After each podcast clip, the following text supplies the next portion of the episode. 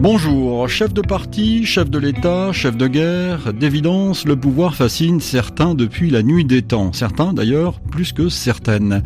Et c'est justement en partant des profondeurs de l'histoire que nous allons ensemble, dans ce rendez-vous rediffusé exceptionnel cette semaine, essayer de comprendre cette fascination du pouvoir avec Christian Georges Schwenzel, il historien et vient d'écrire La fabrique des chefs d'Akhenaton à Donald Trump.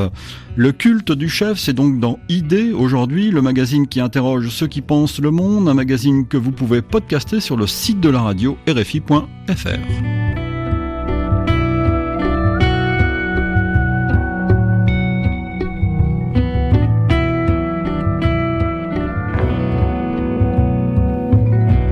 Bonjour Christian Georges Schwenzel. Ben, bonjour. Merci d'être à ce micro avec nous. Vous êtes professeur d'histoire ancienne à l'université de Lorraine. Le pouvoir royal dans l'Antiquité est au cœur de vos recherches, je crois. Oui, exactement, oui, oui. C'est une des spécialités d'ailleurs de, de, à l'université de Lorraine. Sur le site de Metz, on, mène des recherches sur euh, le, pouvoir politique, le pouvoir monarchique, euh, euh, à toutes les périodes d'ailleurs de, de l'Antiquité jusqu'à nos jours, en montrant justement les, les continuités de, de, de, ces, de ces pouvoirs, hein, dont les recettes ont souvent été les mêmes. Ouais, alors on va en parler évidemment dans, dans, dans ce livre qui est un livre très extrêmement intéressant, qui donne du relief à cette notion de, de chef et qui essaie d'expliquer euh, comment ces chefs, euh, sur le plan politique, euh, religieux, les deux étant liés, on verra, on le verra, sont, sont, sont apparus. Alors évidemment, vous faites le, un constat parce que vous parlez de la période contemporaine actuelle. Vous écrivez les leaders charismatiques sont de retour en ce début du 21e siècle. Après la Seconde Guerre mondiale, les dictateurs et autres chefs autoritaires avaient pourtant connu une nette régression, effondrement des régimes fascistes puis euh, communiste en Europe, démocratisation en Amérique latine. Là, c'est un nouveau cycle qui, qui commence. Ah, c'est sans doute un nouveau cycle qui commence. Euh, les historiens retiendront peut-être, euh, on ne sait pas exactement quelle date, hein, c'est toujours un petit peu arbitraire, mais disons qu'on est dans un mouvement inverse par rapport à celui qui a commencé après la Seconde Guerre mondiale. On a vu s'effondrer effectivement les, les régimes autoritaires, fascistes, les dictatures communistes. Il y a eu une démocratisation aussi, certes imparfaite, mais une démocratisation quand même euh, en partie de, de l'Amérique latine. Et là, on est de nouveau dans un cycle euh, qu'on peut caractériser par un retour des, des hommes forts. Ça, ça a commencé, euh, me semble-t-il, avec Poutine en 1999. Hein. C'est lui qui stoppe cette, cette démocratisation du côté de, de, de l'Europe de l'Est. Et il fait des émules maintenant euh, jusqu'en Europe. Hein, Victor Orban, par exemple. voilà. Effectivement. Erdogan est une, copie turque euh, d'une certaine manière aussi. Hein. Eh, Christian euh, Georges euh, Schwenzel, je, reprends la, la, citation que je donnais en début de l'émission il y a quelques secondes. Depuis la fin de la préhistoire en Mésopotamie, en Égypte ou en Grèce, des souverains peuvent être identifiés comme si les progrès de la civilisation étaient en lien étroit avec la naissance d'une hiérarchie sociale dominée par un chef. On a l'impression que la notion de chef est étroitement liée à la présence de l'homme sur Terre. Voilà, exactement. C'est vraiment, c'est une caractéristique euh, humaine par excellence, anthropologique comme on dit. Hein. Les hommes ont besoin de, de, de chefs. Les sociétés sans chef euh, n'existent pas en fait. Hein. C'est enfin, parfois les chefs sont moins puissants. Il y a des sociétés démocratiques quand même, hein, euh, mais euh, le, le, chef existe même en démocratie. Euh, donc c'est vraiment une caractéristique humaine. Alors je me suis demandé pourquoi. Et, hein. et, qui existe aussi chez les animaux. France Deval nous en a parlé dans cette émission même. Voilà, oui, oui. Il y aurait effectivement euh, déjà euh, chez les chimpanzés, euh, ces, ces, cousins biologiques de l'homme, déjà des, des, phénomènes de, de dominance, hein, des, des, mâles dominants chez les animaux. Alors question Georges Schwentzel, vous posez quand même une question fondamentale dans, dans, ce livre qui est presque philosophique. vous vous demandez pourquoi avoir le plus souvent remis l'État entre les mains d'un seul homme. Voilà. Pourquoi un seul homme, effectivement? Pourquoi pas euh, deux chefs ou euh... Alors, il y a, y a, quelques cas, évidemment. Il y a toujours des exceptions dans l'histoire de l'humanité. Euh, euh, on a deux rois à Sparte, mais la norme, c'est quand même la monarchie. Le chef doit être unique, en quelque sorte. D'ailleurs, l'étymologie même du mot chef, c'est caput en latin, ça veut dire la, tête. Donc la tête, ça veut dire qu'il n'y en a qu'une, une tête, hein, une seule tête, un seul cerveau. la notion même de chef est, est, est en elle-même monarchique. Hein. Un corps ne peut pas avoir deux têtes, sinon c'est un corps qui est réputé monstrueux. Donc on a un seul chef, une seule tête, et euh, la métaphore peut être poursuivie. D'ailleurs, le, le, le, peuple est considéré comme un, un corps en quelque sorte, hein, un corps social avec les membres euh, de ce corps euh, social dominé par ce, ce chef tête qui est censé pouvoir prendre les décisions intelligentes parce qu'il est supérieur, plus intelligent que les autres. les autres. Et alors, grâce à vous, on va plonger dans les racines de, de l'histoire des civilisations. et on peut dire que le chef existe depuis le quatrième millénaire euh, avant Jésus-Christ Depuis la fin, disons, du quatrième millénaire.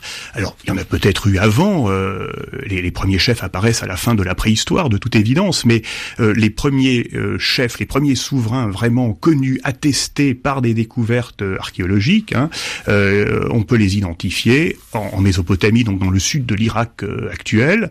il y a un peu plus de 5000 ans à la fin du quatrième millénaire, avant notre ère, et, et puis en Égypte, à peu près au même moment où juste après, en Égypte, apparaissent les premiers pharaons, euh, donc dans les années 3000, 3300, 3100 avant avant notre ère.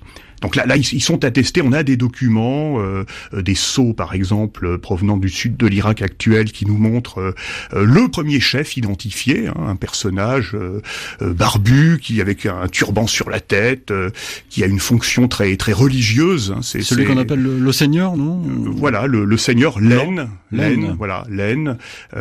c'est un alors c'est un roi prêtre. Euh, est sans doute un titre en relation avec la grande divinité dont il est le représentant sur Terre, hein, une, grande divinité féminine. Euh, Inanna Ishtar, enfin, qu'on appelle aussi Ishtar et Inanna dans un premier temps. vous écrivez, euh, les textes sumériens présentent son apparition comme le plus grand progrès qu'ait connu l'histoire de l'humanité. Voilà, oui, oui, tout à fait. C'est avant c'était le chaos, et à partir du moment où les chefs sont arrivés, euh, bah, d'un coup on a vu naître la civilisation. Alors effectivement, la civilisation naît avec les chefs. C'est-à-dire que l'apparition du chef, elle est concomitante de aussi de l'apparition des dieux, de la mythologie, de l'État, du pouvoir. Tout cela apparaît en même temps et, et, des, et des, villes, de l'administration. Euh, le chef n'apparaît pas tout seul. Il n'apparaît pas non plus après la religion ou après les dieux. C'est lui qui invente les premiers dieux et, et c'est lui qui permet aussi à, l'État d'émerger, à des pouvoirs politiques. Euh, et, c'est aussi le peuple qui apparaît par la même occasion. Oui. Est-ce qu'on sait pourquoi euh, ce, ce, souverain, ce seigneur, l'aine arrive. C'est pour quelle raison? Parce qu'il y a un désordre, parce que il faut rétablir une forme d'autorité ou... Il y a surtout les, les, hommes ont peur en fait. Hein. Je dirais ça c'est sans doute une caractéristique euh, euh, humaine. Les hommes sont sans doute les seuls, enfin c'est évident les seuls animaux conscients de leur fragilité mm. et donc le, le, chef est une sorte d'assurance vie en quelque sorte. en Mésopotamie, c'est des paysans aussi. Alors, ils ont peur, ils ont peur de la famine, ils ont peur euh, des catastrophes euh, climatiques, ils ont peur de la mort de leur bétail, de leur propre mort. Le chef arrive, c'est un scénario que j'ai essayé de, euh, de reconstituer. Le chef arrive, il dit, il invente une grande déesse de la fertilité, de la fécondité. Il dit, je, je, vous révèle cette grande déesse. C'est un prophète aussi. Hein, il annonce au peuple l'existence de cette grande déesse qui lui parle, dont il est même l'amant et euh, il est l'aimé de cette grande déesse et, il propose au peuple euh, de leur assurer la fertilité et la fécondité euh, s'ils se soumettent à lui en tant qu'intermédiaire entre le peuple et cette, cette grande déesse. Alors il est plus rusé sans doute que les autres. Hein. Peut-être qu'il est un peu magicien aussi, ça c'est ce qu'ont supposé certains certains historiens. Mais, ça, la, présence divine, de divinité, est extrêmement importante parce qu'on ne peut pas concevoir le chef, on le verra plus tard en Grèce ou à Rome, indépendamment des indépendamment Des dieux. Oui, oui, ça, c'est vraiment le. le Il est légitime en quelque sorte. Le, le c'est, c'est, c'est la légitimation vient du de d'en haut, euh, sauf en Grèce par la suite et dans les sociétés démocratiques où là on a une légitimité qui vient d'en bas du peuple. Mais euh, disons qu'à la dans, dans, la plupart des sociétés euh, de l'Antiquité que, que j'ai, j'ai pu étudier, c'est toujours une légitimité qui vient de qui vient d'en haut, qui vient des dieux. Et euh, encore une fois, ces dieux ne sont pas antérieurs à la création du chef. C'est donc le chef qui s'institue lui-même en créant les, les dieux. On n'a aucune attestation de, de l'existence du faucon Horus, par exemple, en Égypte, avant la, la, la monarchie pharaonique. Euh, on n'a pas non plus d'attestation d'existence de cette grande déesse de la fertilité, euh, si ce n'est dans le cadre de son lien avec le, le roi. Donc le, le, roi exploite les dieux, il a le monopole d'un grand dieu ou d'une grande déesse. Euh. Mais est-ce que à cette époque, euh, au tout début de, de l'histoire humaine, en tout cas à, partir des traces que nous en avons, euh, quatrième millénaire avant Jésus-Christ, Christian Georges Schwenzel, il y a des exemples à contrario de peuples qui se regroupent et qui essaient de s'organiser collectivement sans chef. Est-ce que parce qu'on pourrait se dire que euh, partant du principe que l'union fait la force, euh, que des peuples ont essayé de se grouper, de vivre collectivement pour se protéger et pour se développer. Et là, c'est pas le cas. C'est toujours le recours au chef bah, disons que nos, nos, les sources disponibles, parce qu'évidemment c'est des périodes très anciennes, donc on a, on a peu de sources, hein, on a euh, des documents euh, iconographiques, des sources littéraires qui parfois sont des copies euh, postérieures, mais c'est toujours la, la norme, c'est la monarchie de droit divin ou la, ce qu'on appelle la théocratie, c'est le contraire de, de, la démocratie, c'est-à-dire que c'est le théos comme hein, le, le, le, dieu ou la, la grande déesse qui, qui, qui, qui, est le, la principale justification du, du du, pouvoir. vous écrivez même euh, que le rêve d'un âge d'or primordial, sorte de société idéale précédant l'irruption des despotes, s'est vite heurté à l'implacable réalité scientifique. Euh, oui, c'était un, une, idée un petit peu en vogue dans les années 70. Euh, alors, il y a de toute évidence des sociétés, alors pas exactement des sociétés sans chef, mais des sociétés qui ont des chefs occasionnels, uniquement en période de crise. C'est le cas de, de notamment de, de, petites sociétés amérindiennes qui ont été été étudié par des anthropologues mhm. euh, à la fin du XXe siècle, mais disons que ce n'est pas du tout la, la norme. Hein. Euh, justement, c'est l'exception même qui confirme la, la, la règle. Et puis, il s'agit de petites sociétés bon, euh, qui nomment des chefs quand il y a une menace ennemie. On, a quand même toujours le lien entre la crise et le chef. C'est la crise, le danger pour une communauté de disparaître qui, pousse en fait cette communauté à la soumission, euh, une soumission volontaire quand on préfère euh, la sécurité à la liberté finalement.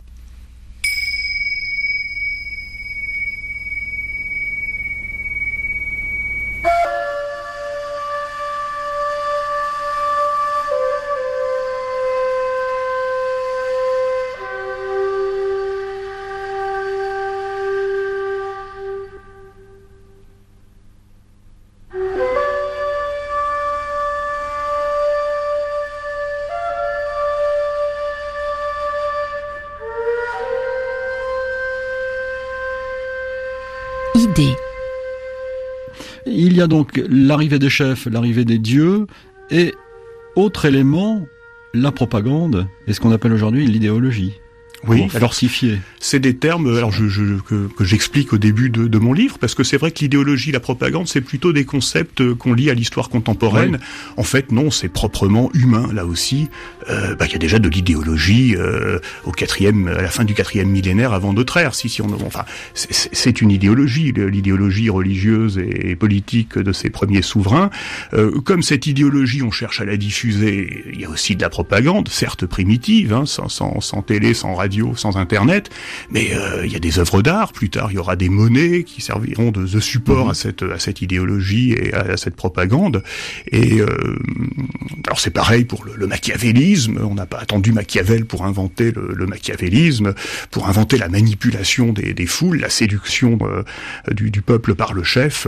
Bah justement, j'essaie de, de, de, montrer qu'il y a des exemples déjà dans, dans, dans l'Antiquité hein, de tout ce que l'on retrouve aujourd'hui. Euh, notamment chez les, chez les populistes, comme on dit aujourd'hui.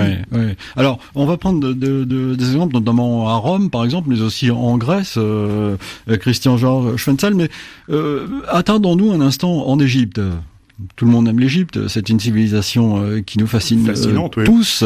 Euh, L'Égypte, le chef, c'est le pharaon? C'est le pharaon, voilà. Oui, oui. Les, les, les, les Égyptiens ont inventé une, un type de, chef euh, tout à fait particulier qui se distingue de ce roi prêtre de Mésopotamie parce que euh, celui qu'on appelle le pharaon se veut carrément Dieu vivant. Alors ça, ça c'est pas c'est pas le cas euh, généralement en Mésopotamie. Il dit carrément qu'il est Dieu. Donc là, on atteint, disons, des sommets hein, avec le avec le pharaon dans une prétention extrême. Le pharaon se sépare complètement des autres. Euh, il est, il est carrément du côté des dieux. C'est le fils euh, euh, charnel d'un dieu. C'est un, c'est un dieu incarné. On a quelques textes qui décrivent d'ailleurs l'union de sa mère avec le grand dieu du ciel, Amon-Ré. Hein. Enfin, c'est, c'est un, un dieu incarné. Est-ce que ça veut dire que les pharaons ont toujours existé dans la période de, de l'Égypte qui nous intéresse? Alors les, le premier euh, pharaon euh, qui est identifié, c'est celui qu'on appelle Scorpion, hein, qui apparaît à la fin du quatrième, euh, à la fin du quatrième millénaire. alors oui, ils ont toujours existé. Ils se sont pas toujours référés exactement au même dieu. C'est plutôt Horus, un, un majestueux faucon bah, que justement les Égyptiens, les pharaons avaient assimilé à l'idée de majesté. C'est mm ce grand oiseau, c'est qui plane dans le ciel en décrivant des cercles dans le, le ciel d'Égypte.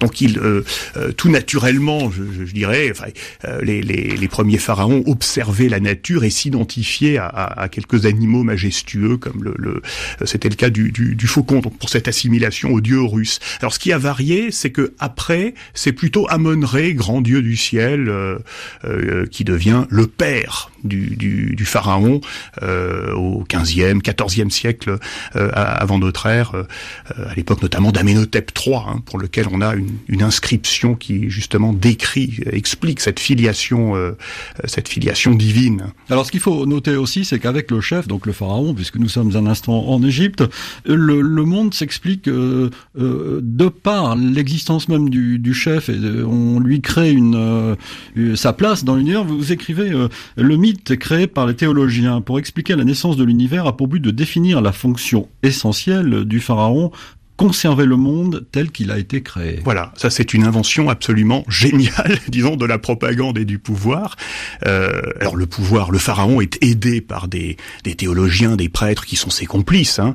Euh, donc l'idée, le concept, euh, justement absolument génial, c'est le noun, c'est-à-dire le chaos. Euh, la, la, la, création du monde est liée à l'institution pharaonique.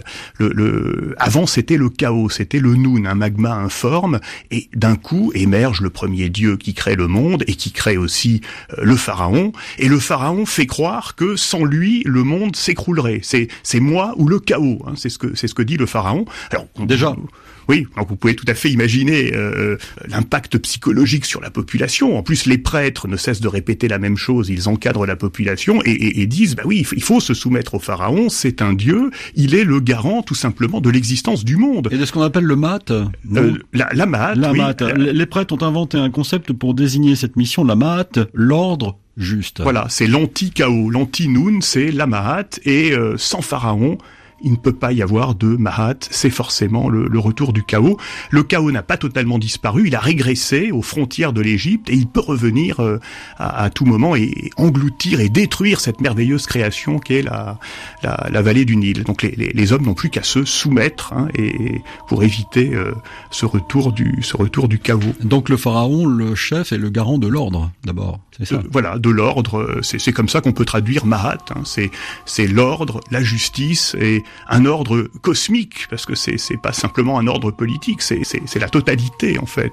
C'est une forme de, de, de de totalitarisme primitif, disons, hein, peut-être. Hein. Alors on continuera à parler de, de l'Égypte dans un instant avec euh, le célèbre, euh, célébrissime Akhenaton euh, qui a changé un petit peu les, les choses, mais on va marquer une pause, écouter quelques nouvelles du monde, Christian Georges Schwenzel, où il sera peut-être question de chef hein, dans l'actualité de ces dernières heures, sûrement même à mon avis. Puis dans quelques trois minutes, nous reprendrons notre conversation sur ces chefs. À tout de suite.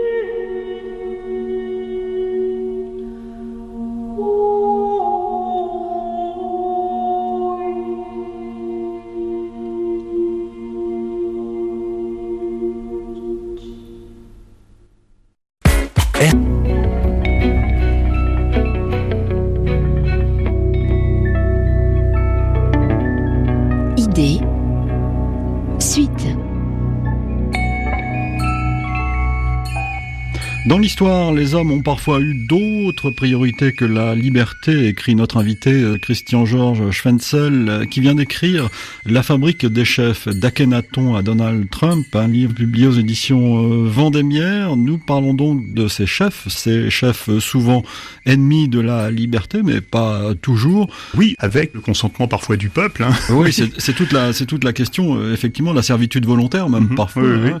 on, on, parlait, on en est resté à à l'Égypte avant de, de, faire une petite pause. Je voudrais qu'on retourne tout de suite euh, en Égypte pour parler d'un pharaon qui est devenu très célèbre euh, aujourd'hui, qui est Akhenaton, qui lui est le symbole du pouvoir absolu. Euh, oui, oui, oui, c'est vraiment le, le, le, souverain égyptien. Alors ils, sont déjà tous, euh, évidemment, euh, enfin, c'est tous des souverains de droit divin, mais lui accroît encore, il augmente encore ce pouvoir monarchique et théocratique parce qu'il il veut avoir le monopole, lui, et, mettre à l'écart les prêtres, c'est-à-dire les, bah, les, les, les, alliés traditionnels qui servent d'intermédiaire en fait entre le peuple et le pharaon. cette caste sacerdotale, il veut l'exclure en fait. Parce que lui veut être le seul intermédiaire. Justement. Voilà, le seul intermédiaire du dieu soleil. Du, dieu, voilà. Et, donc il instaure euh, une sorte de religion euh, monothéiste. Euh, il invente un nouveau dieu Aton pour rompre, c'est une stratégie de, rupture avec le très puissant clergé d'Amon, d'Amon-Ré euh, à Thèbes, et, euh, d'ailleurs il va quitter Thèbes, euh, qui est la, capitale à la fois politique et religieuse, hein, liée à ce, à ce clergé d'Amon-Ré, pour aller fonder une nouvelle cité, une nouvelle capitale du, du, royaume, où là il sera le seul, le seul intermédiaire il, il, il, prend en otage en fait la, la, la, la divinité qu'il euh, enfin, qu'il crée. Aton, c'est son dieu qui ne s'adresse qu'à lui et qui est censé lui donner des ordres. Hein. Enfin, c'est lui qui, qui, dit que tout ce qu'il fait, en fait, c'est ce que son père Amon, euh, Aton, pardon, lui, lui ordonne de faire. Donc, on, on imagine hein, tous les, les, profits qu'il a pu tirer de, de cette, cette expression là, totalement théocratique. C'est plus que le souverain absolu, c'est plus que le dictateur. Euh, oui, on peut on peut pas on peut pas imaginer, euh, voilà. Et alors ça nous montre aussi les limites finalement du pharaon. Il ne peut pas euh, régner euh, tout seul. Il, il, doit quand même s'appuyer sur sur des intermédiaires. C'est peut-être la leçon qu'on peut tirer de l'échec parce que finalement Akhenaton échoue. Il se met à dos le clergé, donc le clergé ne sert plus de de, courroie de transmission de la propagande et de, l'idéologie officielle.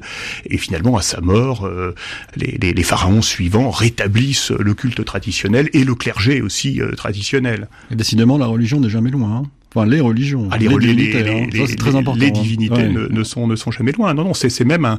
Je, pense que c'est, enfin, c'est ce que peut-être j'ai montré dans mon livre. C'est un instrument du pouvoir politique, c'est lié au chef. On l'oublie peut-être un peu aujourd'hui dans notre démocratie française où il y a une séparation entre la religion et le pouvoir politique. La religion aujourd'hui fait partie, enfin c'est ce qu'on voudrait du, du domaine euh, privé. Mhm. Ça n'a jamais ou quasiment jamais été le cas dans l'histoire de l'humanité. La, la, religion, elle est, elle est, elle est au service d'une communauté euh, humaine et politique hein, et, d'un chef. Alors prenons un autre exemple dans, dans l'histoire qui est dans votre livre qui est très riche.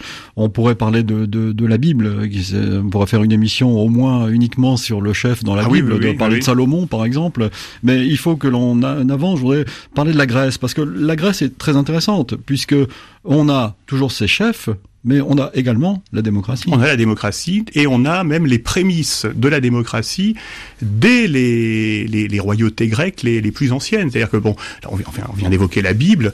Euh, effectivement, pour les pour les Juifs, c'est une source euh, tout à fait passionnante pour les souverains euh, juifs. Pour les souverains grecs, on peut se référer à l'Iliade et l'Odyssée, où on a euh, là aussi, comme un peu comme dans la Bible pour les rois messies, une image idéale du chef. Et ce chef idéal, c'est toujours un, un, chef démocrate, un roi démocrate. Alors il faut, il faut expliquer un petit peu le sens. Hein. C'est pas la démocratie comme aujourd'hui. Tout le monde ne, ne vote pas. Enfin, c'est jamais la démocratie comme aujourd'hui en Grèce, même à Athènes. Les femmes ne votent pas. Euh, il y a des esclaves. Donc c'est toujours une minorité peut-être 5-10% euh, de la population, mais il y a quand même un, un, un, corps civique, une communauté qui est prise en compte, et le chef tire sa légitimité non pas des dieux, mais de, de, de ce démos, de cette euh, communauté, de ce corps civique. C'est pour ça qu'on peut parler de, de roi démocrate la, la, la justification n'est pas théocratique, c'est pas c'est pas c'est pas les dieux.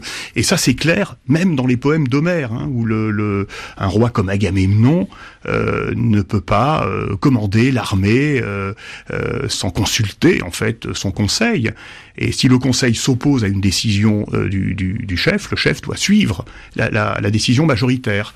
Donc ça, c'est l'invention de la démocratie. On est en voie là vers, la, vers cette idée de, de, démocratie. Avec toujours cette mythologie et ces mythes qui sont évidemment très prégnants en Grèce, vous écrivez aussi, de ce point de vue, le mythe d'Oedipe est le plus riche et le plus complet il rassemble à lui seul quatre thèmes essentiels liés à l'invention du chef. Alors vous dites euh, effectivement l'abandon, le meurtre du père, etc., etc. Oedipe explique euh, oui, Oedipe, c'est d'abord parce que bon, il y, a eu, euh, il y a diverses versions du, du mythe d'Oedipe. Euh, on se souvient évidemment aussi, enfin, du, du complexe d'Oedipe, hein, l'exploitation par la psychanalyse la, de, ce, de ce mythe d'Oedipe. Mais à la base, c'est d'abord un mythe sur le chef. Hein.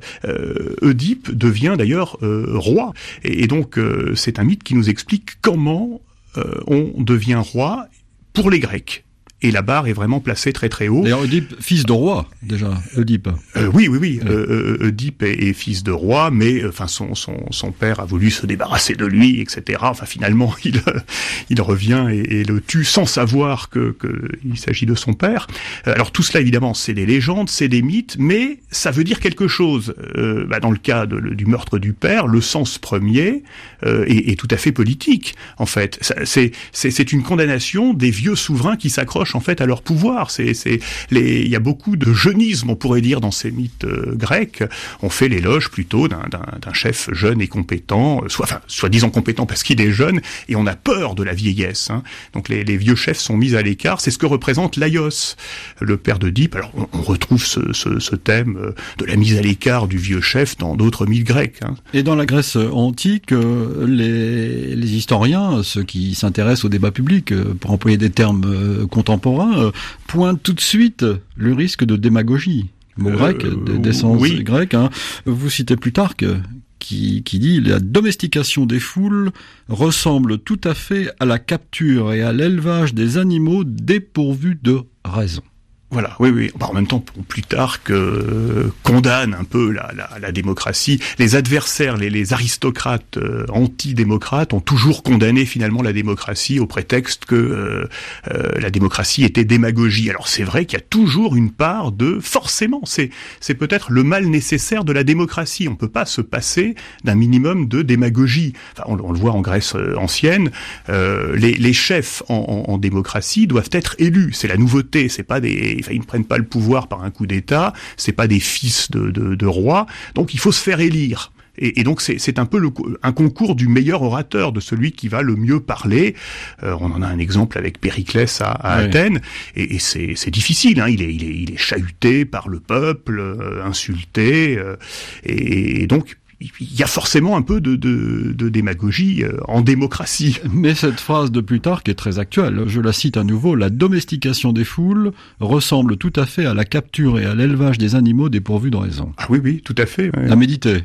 En cette époque de populisme. En cette époque de populisme, c'est ça, oui, oui, c'est euh, convaincre, capturer le peuple, et, et, et même les, les, enfin, les populistes aujourd'hui vont encore plus loin. C'est faire croire au peuple que je suis le peuple, en gros, c'est ça. Le peuple, vous, c'est moi. Enfin, c'est, c'est. Mais il y a quand même, même dans la démocratie grecque, il y a eu des dérives, c'est-à-dire qu'il y a eu des hommes forts également. Il y a eu Périclès, mais on reste quand même dans un contexte fondamentalement démocratique. C'est même de ce point de vue-là encore plus démocratique qu'aujourd'hui, parce que Périclès à Athènes est réélu quand même chaque année. Hein, euh, il arrive à dominer euh, la, la, la, cité athénienne, mais en étant quand même réélu chaque année, en étant chahuté, comme je l'ai dit. Euh, de ce point de vue-là, il ressemble plutôt à un président américain. Mais il y a Pisistrate, par exemple, tyran à Athènes. Oui, alors ça c'est tout à fait différent. Là, on est à l'opposé de la démocratie. Les Grecs ont aussi euh, connu des régimes tout à fait antidémocratiques. C'est ce qu'on appelle la tyrannie. La, la, la tyrannie, alors là, c'est de véritables monarques euh, qui se sont emparés du pouvoir euh, par la force, mais aussi par le populisme grâce à un soutien euh, populaire en, en Pisistrate. Donc, euh, s'impose comme tyran à Athènes contre une, une élite au pouvoir, que ce qu'on appellerait l'establishment. Hein, c'est le, le, même discours. Il va soulever les campagnes, les hommes de, de la campagne, contre le, centre-ville d'Athènes, tenu par l'aristocratie, par par l'élite, et il est porté au pouvoir par le peuple qui l'instrumentalise. Hein. C'est là on a sans doute un modèle. peut-être inavoué de Donald Trump. Toujours lui. Alors, dans, dans le, sur le thème du chef et du projet, plus exactement du projet qui fait le chef, vous avez un exemple magnifique celui d'Alexandre le Grand. Alexandre le Grand, oui, oui, oui, parce qu'on et de sa conquête de l'empire perse euh, entre 334 et 326. Euh, 300, oui, oui, c'est là, il, bah, il, s'arrête, il marque une pause qu'il pense être temporaire pour reprendre ensuite euh, ses, ses, conquêtes. Et finalement, il meurt à Babylone à, 33 ans. Mais oui, on l'a dit tout à l'heure, c'est la crise qui, qui fait le chef, la peur des hommes qui fait le chef. Mais si le chef a en plus un projet de conquête, alors là, en cas de réussite, il devient euh, une sorte de dieu vivant. Et là, l'exemple le, même, c'est Alexandre le Grand. Alors c'est un roi démocrate au départ. Hein. Pour lui, le groupe social, c'est l'armée. Il est l'élu de l'armée. Euh, il se lance dans un projet complètement délirant, euh, la conquête de l'empire perse, un vaste empire, euh, de, 10, 15 fois plus vaste que le, royaume que Alexandre domine au début de son règne. Et donc il réussit à conquérir cet immense empire qui va de la Turquie actuelle jusqu'au Pakistan actuel en passant par l'Égypte.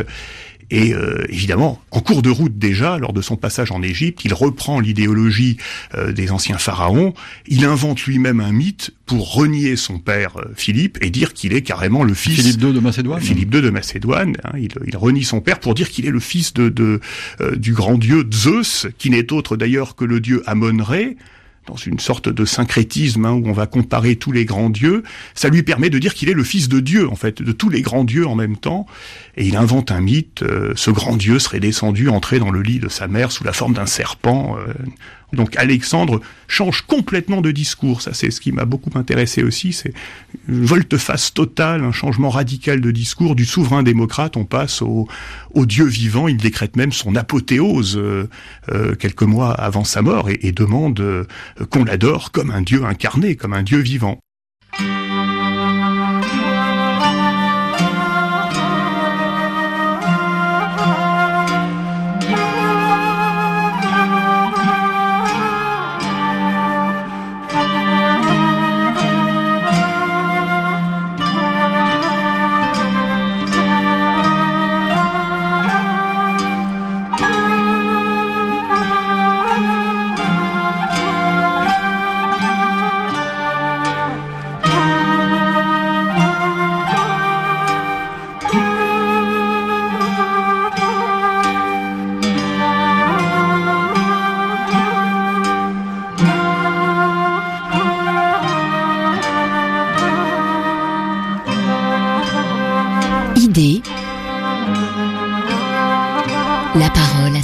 Le.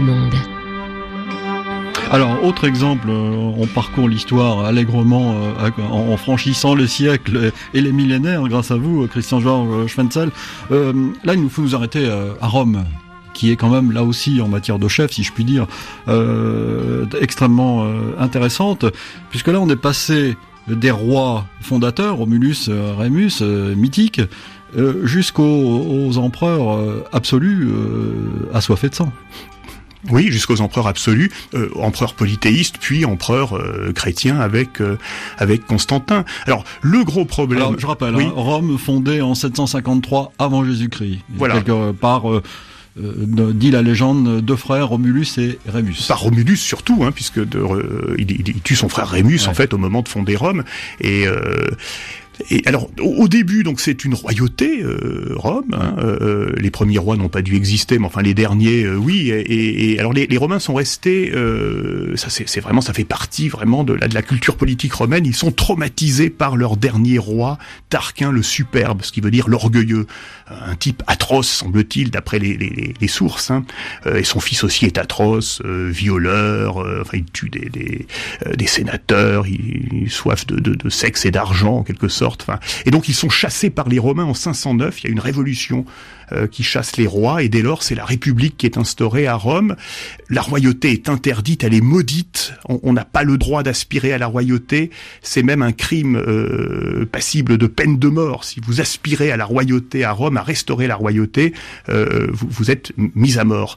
Et donc ce contexte politique était tout particulièrement du coup difficile. Enfin, pour ceux qui, euh, comme Jules César, euh, ont rêvé et ont eu l'ambition de se transformer en souverain. Comment devenir un souverain à Rome alors que la cité est, enfin, plus ou moins démocratique, libre, et que roi, rex, est carrément une insulte. Oui, parce qu'à un moment de son histoire, euh, les, dirigeants de Rome euh, étaient des consuls, ils étaient deux, justement, pour éviter le pouvoir personnel. On a, les, Romains ont tout fait pour éviter le retour de la monarchie. C'est-à-dire que euh, on procède à l'élection de deux consuls chaque année. Donc le, pouvoir du chef, il est à, durée déterminée, hein, un an, et en plus les chefs sont deux, deux consuls. Alors comment devenir un monarque?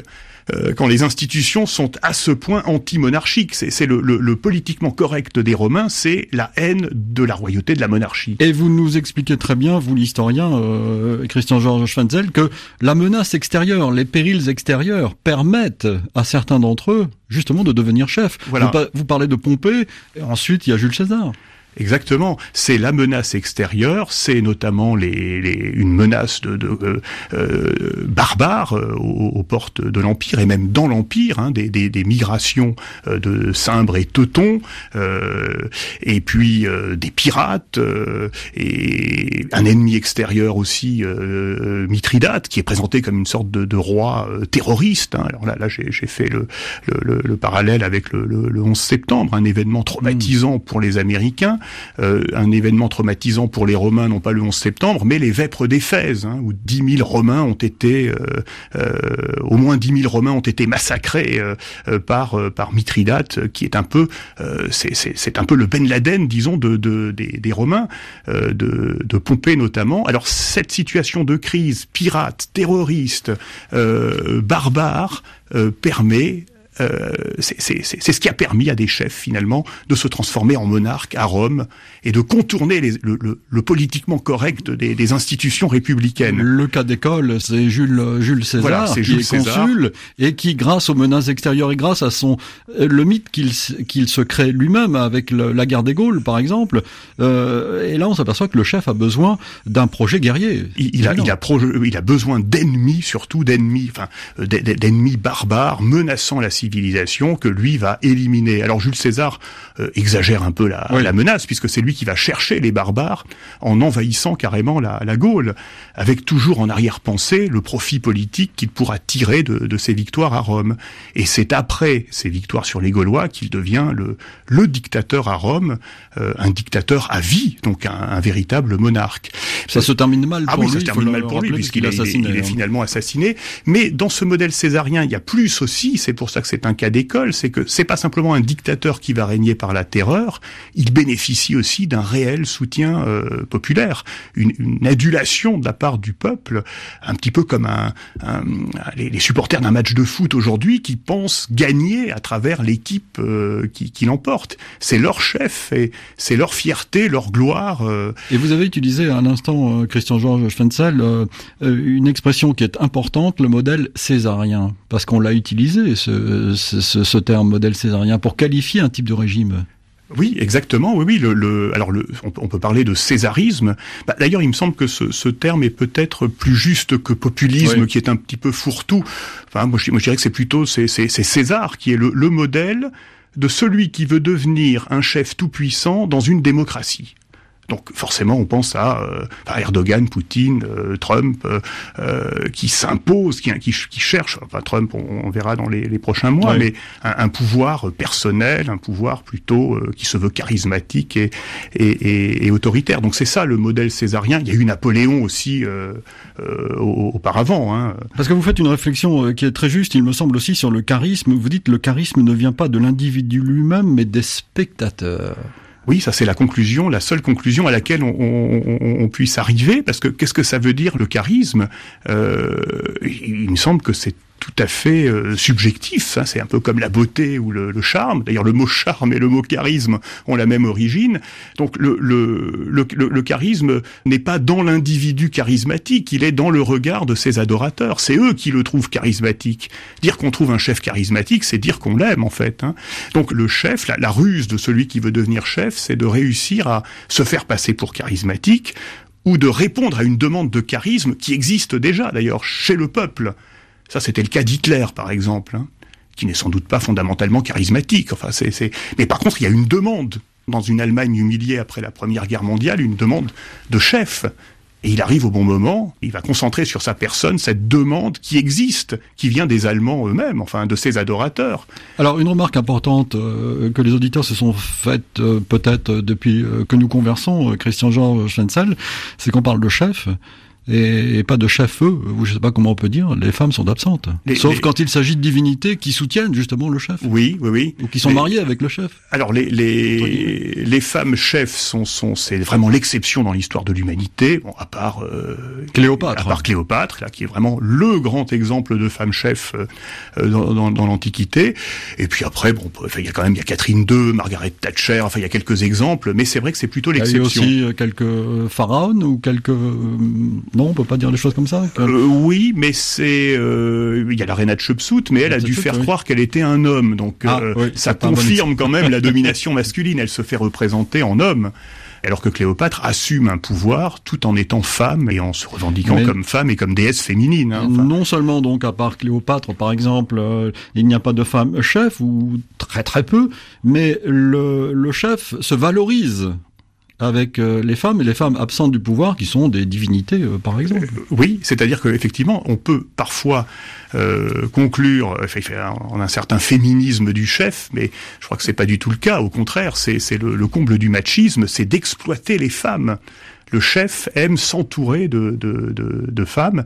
Le grand roi perse, le pharaon a un harem, euh, il a de nombreuses épouses. Les, les, les femmes sont valorisantes comme l'or, comme l'argent, euh, euh, et, et, les déesses aussi. Certains chefs inventent des déesses ou, se, prétendent les, les, les, amants d'une grande déesse. On, peut revenir à ce premier souverain de, de, de Mésopotamie qui dit qu'il a une relation annuelle, charnelle avec la grande déesse. Et on exploite figure féminine pour légitimer le, le pouvoir. À un moment, vous parlez de Sémiramis euh, comme euh, mythe trop positif de la femme chef. Vous pouvez nous nous expliquer Alors Sémiramis est une reine assyrienne qui a réellement régné pendant 2-3 ans, enfin donc pas, pas grand chose. Un exemple quand même de femme euh, chef. oui, mais juste pour assurer la transition, parce que quand vraiment le successeur est trop jeune, c'est là qu'une femme peut la régence assurer la régence. Oui, mais ça, ça confirme encore une fois la, plutôt la phallocratie qui est la norme. Hein. On utilise une femme que, enfin en, l'absence d'un chef. Euh, donc ça c'est le vrai personnage. Mais euh, cette euh, Samouramat a donné lieu à un véritable mythe. C'est un, petit roman hein, qui a été écrit par euh, par Diodore de Sicile et, elle est présentée comme une femme chef avec des qualités extrêmement positives. C'est un, c'est enfin c'est un, elle n'a que des qualités, c'est un concentré de de, de qualités puisque elle est même capable de se retirer quand elle est quand elle est âgée pour laisser la place à son fils. Donc ça c'est le comble hein, de, de sur enfin pour les Grecs. Enfin, je, crois que cet auteur Diodore de Sicile s'est un peu amusé à imaginer euh, la femme parfaite, euh, euh, mais c'est pas un personnage historique hein, du, du, coup. Et le, le, mythe a ensuite d'ailleurs été dénaturé euh, après Diodore de Sicile par d'autres auteurs euh, misogynes qui, qui l'ont repris. Il y en a quelques-uns, oui. Et qui ont cherché à salir le personnage en l'accusant d'inceste notamment ou de relations zoophiles. Euh, on sent une volonté de, de, salir cette figure trop positive, voilà. Mais que d'enseignements à tirer de, de, de, de l'histoire euh, Et c'est la chance que vous avez, euh, Christian Georges Schwenzel, pour euh, observer le pouvoir contemporain, le, le pouvoir des chefs. On en a parlé déjà un petit peu dans cette émission, mais vous comparez par exemple, je le répète, Trump à, comparaison des paraisons, comme on dit familièrement, à Pisistrate. Oui, oui, oui, parce que effectivement, comme on, le disait tout à l'heure, Pisistrate euh, euh, cherche à, à, s'imposer. Alors oui, il, il, se ressemble beaucoup parce que Pisistrate est riche aussi. Enfin, il fait partie de l'aristocratie, mais une aristocratie mise à l'écart par les autres aristocrates qui, qui sont euh, fâchés avec lui. Donc, euh, il, il, va donc instrumentaliser le, le, le, peuple des campagnes, un peu les, les ceux qu'on oublie. Enfin, c'est ce, ce, ce, que Trump a évoqué dans son discours d'investissement d'investiture. Hein. Enfin, je pense que euh, euh Pisistrate aurait pu euh, s'exprimer, enfin ou s'exprime d'ailleurs un peu de, de la de, de, la même manière. Ou, des... ou, alors vous dites Poutine applique les recettes anti-aristocratiques des tyrans grecs. Il rassemble le peuple contre l'oligarchie comme Kypselos de Corinthe ou Pisistrate l'Athénien. Voilà, oui, oui, oui. Le, le bah, c'est Poutine qui est le premier, enfin en tout cas à notre époque, hein, qui, qui, qui, qui a, c'est lui qui a repris vraiment ce discours populiste contre une effectivement un establishment. Enfin, c'est le discours, hein, encore une fois, parce que d'une certaine manière, eux-mêmes en font partie de l'establishment. Mais ils font croire euh, qu'ils sont la voix du peuple contre une oligarchie. Alors, c'est vrai que effectivement, la Russie a été dominée aussi par une oligarchie, indiscutablement, avant l'arrivée de, de, Poutine. Donc, il a, il réussit à, à, associer démocratie et oligarchie. Et, et lui, par contre, il, il est, enfin, Poutine prétend incarner la démocratie souveraine euh, et la souveraineté du peuple. Hein. Christian Georges Schwenzal. Merci à vous.